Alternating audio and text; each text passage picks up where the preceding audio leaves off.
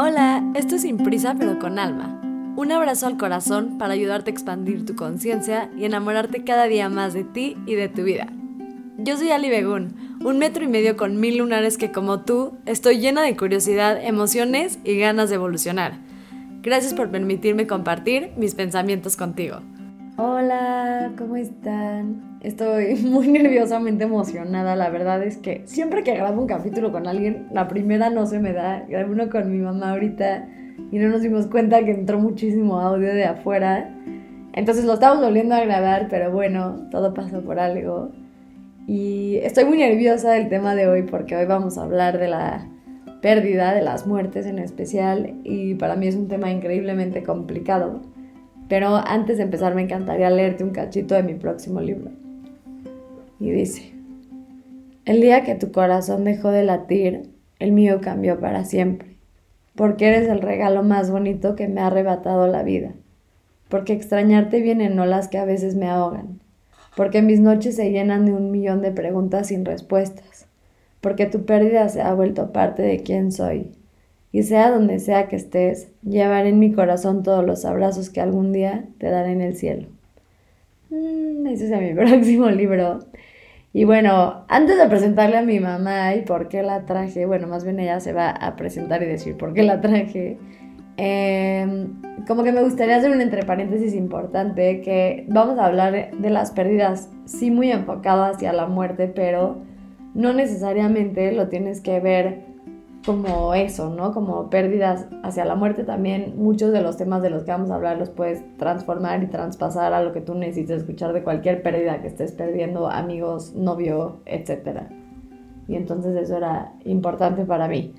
Eh, y bueno, aquí está mi mamá, preséntate. Eh, ella se va a presentar porque lo que hace es increíblemente diferente a lo normal, entonces que ella nos platique un poco qué es lo que hace. Soy la mamá que me acaban de presentar como la rara del país. Soy la mamá de Ali, un gusto estar aquí de invitada. Eh, soy psicóloga, eh, me dedico como psicóloga y psicóloga organizacional, pero en mi tiempo libre, mi hobby eh, y mi pasión es trabajar en el rito del judaísmo de la muerte. soy parte de un grupo de personas que nos encargamos de qué se hace con el cadáver hasta el entierro. Y es un tema que sé que les da ñañaras, que a nadie le gusta hablar, pero para mí es una pasión y tal vez mi misión en esta vida. Eh, platícanos un poco de por qué entras a este, a este rito, qué es lo que sucede que decides adentrarte a este tema. En realidad, eh, nunca voy a saber por qué justo yo, pero sí me queda súper claro que no estaba muy segura si creía en el alma, si, incluso si creía en Dios, si creía en todo eso. Hasta que encontré este espacio dentro de los ritos de mi religión donde me topé con una forma diferente de ver la vida y de encontrar el espíritu de la gente. Porque en el rito que nosotros hacemos, definitivamente te das cuenta cuando el alma se desprende del cuerpo, cuando esa energía deja de ser parte de ese cuerpo. Y pues eso, esa, esa, esa transformación que viví de verlo y ahora poder hacerlo. Platícanos un poquito de, no nos cuentes si quieres todo el rito porque sé que es muy complicado, pero un poco de qué trata. A ver, yo creo que hay que entender que todas las religiones tienen ritos eh, normalmente son ritos que tienen que ver con pasajes, el nacimiento, la adolescencia, el matrimonio, finalmente la muerte. Y todas las religiones tienen formas diferentes de hacer sus ritos hacia la muerte. Yo pertenezco a esta comunidad judía y bueno, el rito de la muerte en el judaísmo es honrar al cuerpo y regresar a Dios lo que es de Dios. Entonces de la tierra venimos y hacia la tierra vamos, que es el principio bíblico, y el rito implica regresar a la gente pura y limpia porque ya terminó de usar este cuerpo y bueno, su alma se irá a donde se tenga que ir. Y en ese sentido lo que hacemos es lavar al cuerpo, bañar al cuerpo muy rigurosamente con muchos rezos, mucho rito en el proceso eh, vestimos después de que está bañado. Bueno, muy importante, las mujeres limpian mujeres, los hombres lavan hombres, ahí sí hay mucho respeto en eso. Y finalmente vestimos el cuerpo con ropa blanca eh, de una tela biodegradable, pero lo vestimos en blanco porque todos somos iguales ante los ojos de Dios y le da igual si manejabas un coche o andabas en bici, si eras rico o tenías un doctorado, a los ojos de Dios todos somos iguales. Entonces regresas el cuerpo lo más puro y lo más bonito que se puede. Muy lindo. ¿Y qué es lo que tú sientes o percibes para los que no conocen a mi mamá, que son la mayoría? Luego les subo una foto, es una señora, eh, yo diría bastante hippie fresa, pero bastante hippie de pelo rosa.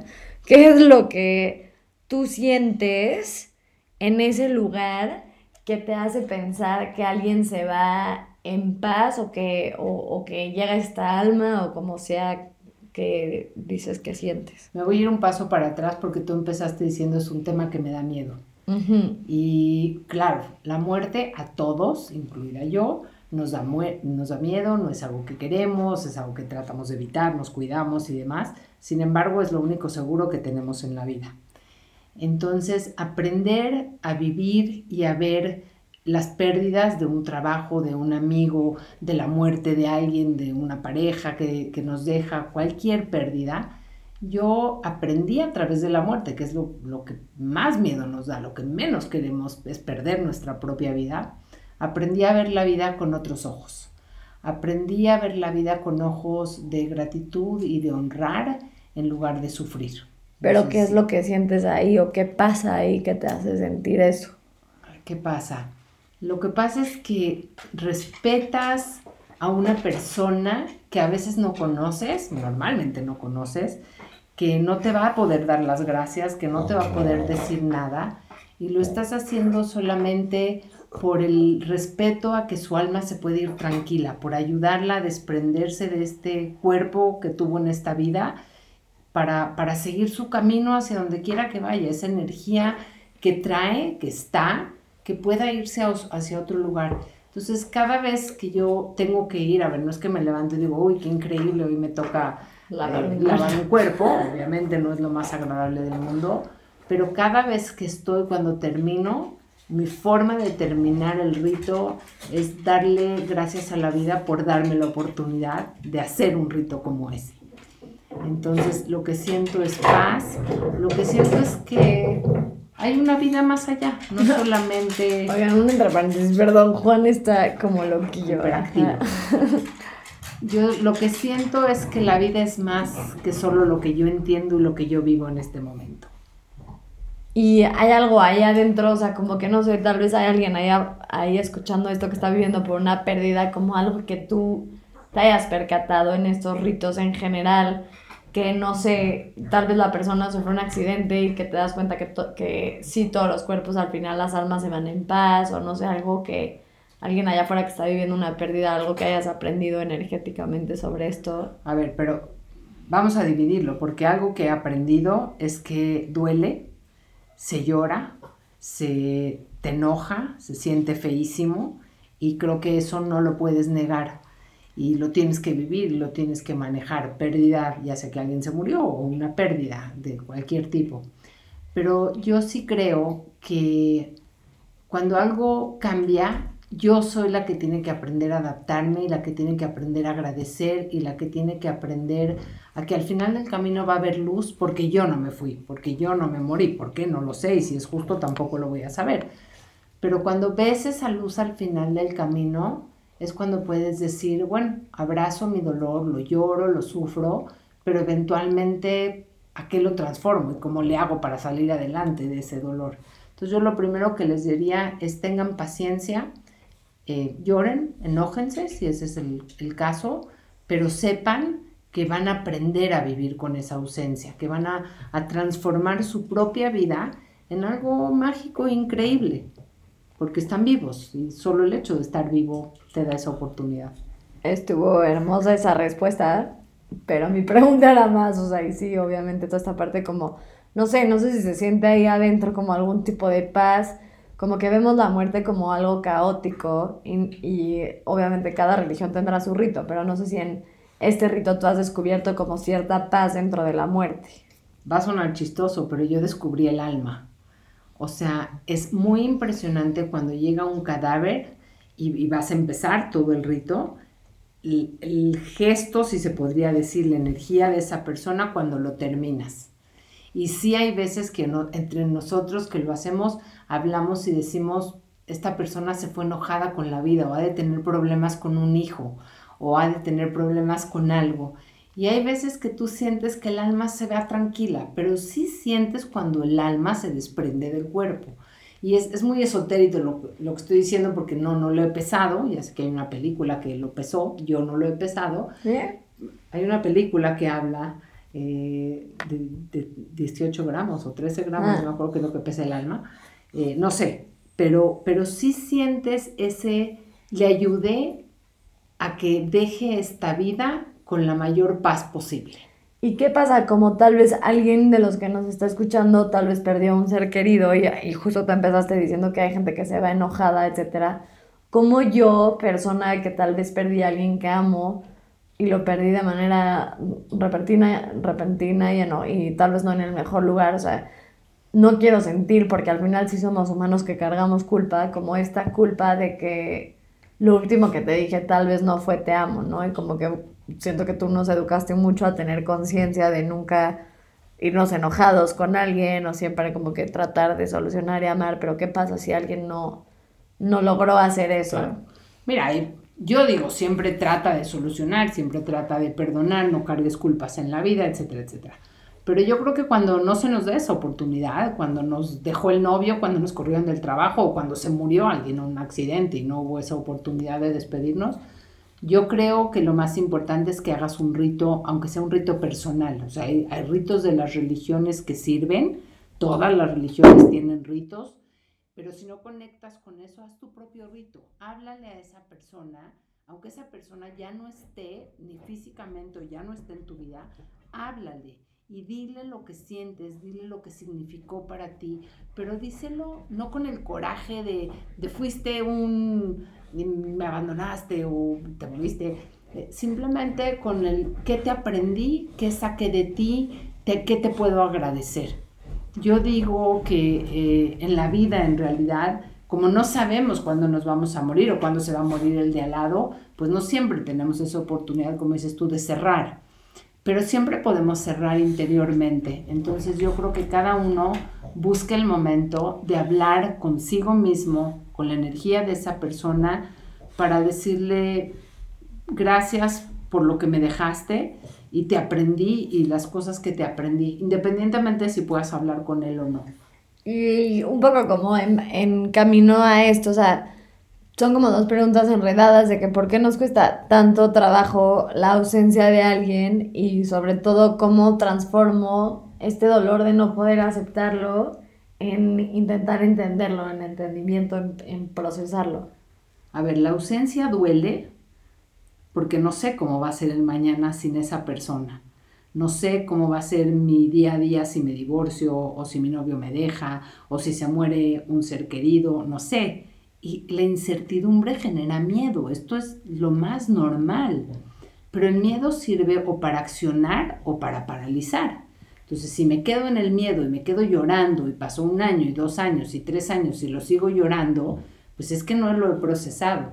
Entonces, para mí procesar tiene dos ejercicios y sé que a ti te gusta en tus podcasts siempre dar ejercicios, entonces sí voy a dar dos ejercicios. Para mí hay dos ejercicios si la persona está todavía y se lo puedes decir que rico, si no, para eso existe el papel, la cama y, tu, tu, alma. Y habla, habla desde el corazón en dos sentidos. El primero es de agradecimiento. Gracias por lo que significaste, por lo que fuiste, por lo que me diste, por lo que vi en ti. Y la segunda es los aprendizajes. ¿Qué aprendí de ti? ¿Qué aprendí a seguir? Me gustó y quiero seguirlo haciendo. ¿Qué aprendí a, no? Yo nunca voy a ser como esa persona porque no me, no me parece bien. Y esta es una conversación que no tienes con el otro, esta es una conversación que tienes contigo. Entonces el ejemplo que puedo usar es cuando una persona se muere y viene su primer cumpleaños, un mes después, un año después, cuando sea, pues es horrible y en la noche no vas a poder dormir y al otro día estás angustiado de, de no está esa persona para festejar. Y el primer año tal vez sea difícil, pero si en el 10 aniversario sigues igual, pues algo no está bien. Entonces yo digo, honralo. ¿Y cómo lo honras? Ve y compra el pastel que más le gustaba, eh, haz el festejo que a él le gustaba, o ve al restaurante donde normalmente lo hubieras hecho y agradecele la vida, agradecele por ti aprendí, de ti aprendí, de, ti sentí, te extraño y saco lágrimas, estoy enojada porque te fuiste, pero gracias por haber estado, porque a veces en el dolor se nos olvida el tiempo que sí pasó con nosotros. Y ahí es donde transformas el dolor, la angustia y todo eso en gratitud y en, honrar al, ser que se fue. Me gustan los ejercicios. y bueno, obviamente ese ejercicio no tiene nada que ver con judaísmo y hablaste mucho de, al principio un poco como de tu relación. Pero ¿qué pasa cuando, por ejemplo, alguien como yo que tal vez no conecta tanto como con su religión o, o, hago estos ritos que tengo que ir a hacer, no tengo que ir a misa, tengo que no sé qué, pero en mi interior ahí no está o no conecto, como que qué podría yo hacer para, para conectar. A ver, lo primero que les quiero decir es que todos los ritos de todas las religiones sirven, pero no sirven si a ti no te conecta, o sea, sirven para otras cosas, para sentirnos que pertenecemos a algo más grande que nosotros mismos, para sentirnos acompañados en muchas alegrías, tristezas, lo que sea.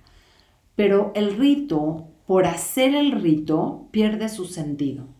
Entonces no se trata de que, por ejemplo, te preocupes en el novenario de dónde va a ser la misa, qué padre la va a hacer, a qué horas va a ser, si la gente va a poder llegar, si no va a poder llegar no te preocupes por eso, preocúpate por cómo vas a honrar a la persona que se fue, cómo vas a conectarte con esa persona. Entonces, a veces el rito es muy individual, o sea, haces lo que todo el mundo hace porque así se hace, pero tu rito individual es ese diálogo interno que tú tienes con, con, el espíritu de, o el alma o la energía, como la quieran llamar, de esa persona que aquí no está, porque además yo no tengo garantía que no me escuche, ¿eh? Yo no ah, tengo garantía que si en la noche llego llorando porque lo extraño, esa persona ya no me oye, no lo sé. Entonces también en ese sentido el rito tiene que servirte a ti para liberar tu alma. Yo soy de la idea, y quizás es lo que más me gusta en la vida, es que cada vez que abra los ojos pueda agradecer que los abrí, porque hay alguien que no los abrió. Y eso es vivir en gratitud y eso es lo que uno tiene que hacer con la persona que se fue. Y también es honrar su muerte, ¿no? Como el, el, yo abro los ojos y decido, pues sí, sacar lo mejor de lo que tú me dejaste, así sean aprendido por las lecciones buenas o malas que me dejaste, pero honrar la muerte de alguien también es vivir tu vida con gratitud y, y con aceptación de que tú, con el dolor que conllevas, sí sigues aquí y eso, por ejemplo, que es una de las cosas más difíciles cuando tenemos que ir a dar un pésame, ¿no? Y entonces dices, lo siento mucho, dices, bueno, o ya era una persona muy grande, o, o bueno, qué bueno que ya descansó, y decimos un chorro de bobadas, ¿no? Y yo siempre digo que cuando vayas a dar un pésame, si conocías a la persona que se murió, habla de la persona que se murió. Oye, yo cuando conocí a tu papá, eh, él me dijo, él me enseñó, él me sonrió, o le preguntas a la persona, cuéntame, ¿qué, te deja tu papá? ¿Qué, le agradeces a tu papá? Y eso es honrar a la persona. Y eso ayuda también al que está en duelo, a, en lugar de esconder y no tocar el tema y no hablar de la persona y no, habla de la persona porque esa es la forma de honrarla, porque estuvo aquí, la tuviste contigo un rato, entonces agradece, pues ¿para qué sirvió que la tuvieras? Si no, ni para qué. Entonces transforma, yo no digo nunca, por favor, no nieguen el dolor, el dolor es parte de, no nieguen el enojo que todo esto produce, es parte de, pero no se queden ahí, trabajenlo, lloren, sufran, lo que necesiten sufrir, pero siempre con esta luz, con esta esperanza de lo puedo transformar poco a poco y con mucho trabajo en gratitud y en honrar la memoria de la experiencia, de lo que fue, de mi trabajo, de mi amigo, lo que haya perdido en, determinado momento. Sí, bueno, yo antes de ya irnos, eh, como que algo que a mí me gustaría como compartir mío, es que yo teniéndole como tanto miedo, porque si es un miedo constante en mi vida la muerte ajena, no necesariamente a la mía, sino a la muerte de las personas que amo, como que de algo que intento ser muy consciente es de disfrutar y estar presente en el tiempo que sí estoy con ellos porque nunca sé cuándo alguien me los, o la vida, ya no, no van a estar aquí en cuerpo físico, para mí, en mi opinión, en mi manera de ver el universo, siempre están en, en espíritu absolutamente todos, nadie se va pero algo que a mí me ha ayudado mucho a que el día que suceda una muerte cercana no siendo tan mal es que yo sé que soy una persona muy presente en la persona, en, en mis relaciones y como sé con quién estoy, respeto a la persona con la que estoy, pongo atención, procuro mucho a la gente que tengo cerca, cuido, etcétera, porque sí creo que es algo que a mí en lo personal me da paz por si el día pues, de mañana alguien no está, como que sé que supe abrazar lo que sí estaba. Y no sé si tú antes de irnos tengas como un, igual, no sé, algo. Un tip. Algo. A ver, nunca vamos a dejar de tenerle miedo a la muerte por esta parte de desconocida, pero tenemos la vida. Entonces podemos decidir, si tenemos tanto miedo de morir, no salgan a la calle, no, no se arriesguen en nada, no cuídense y pónganse en una cajita de cristal o abracen la vida, agradezcan la vida disfruten la vida aún en la ausencia de quien ya no nos acompaña. Y esto se logra a través de hablar de esa persona, de recordar a esa persona, de evocarla, porque como tú dices, Ali, no es que se muere y ya desaparece, lo que más tenemos, y eh, los que nos escuchan desde México, el Día de Muertos en México es la mejor forma de explicarlo, tenemos nuestra memoria, y el alma, la energía o lo que queramos va a trascender en la forma en la que nosotros nos acordemos, hablemos, eh, evoquemos a esa persona para darle ese espacio en nuestra vida porque ellos ya no tienen vida. No sé si eso te sirve. Perfecto, me pareció un hermoso cierre que no necesita nada más. Muchas gracias a todos los que nos acompañaron. Gracias, mamita chula. Gracias por invitarme. Espero que no te hayas sentido en ridículo con tu mamá. no, no. Em, si alguien está pasando por un momento de duelo, un momento difícil, mi mamá se llama Denise Jusitna, no escribe rarísimo e imposible, por ende no se los voy a decir, pero me pueden escribir a mí. Yo los contacto, de verdad no no están solos y es un proceso complicado. Y nada más para recordarles que ya voy a dar terapias presenciales en mi casa, igual por si a alguien le interesa, y que ya pueden comprar mi libro en www.alibegun.com y no se olviden de escribirme de qué les gustaría que sea el próximo capítulo. Gracias. Gracias.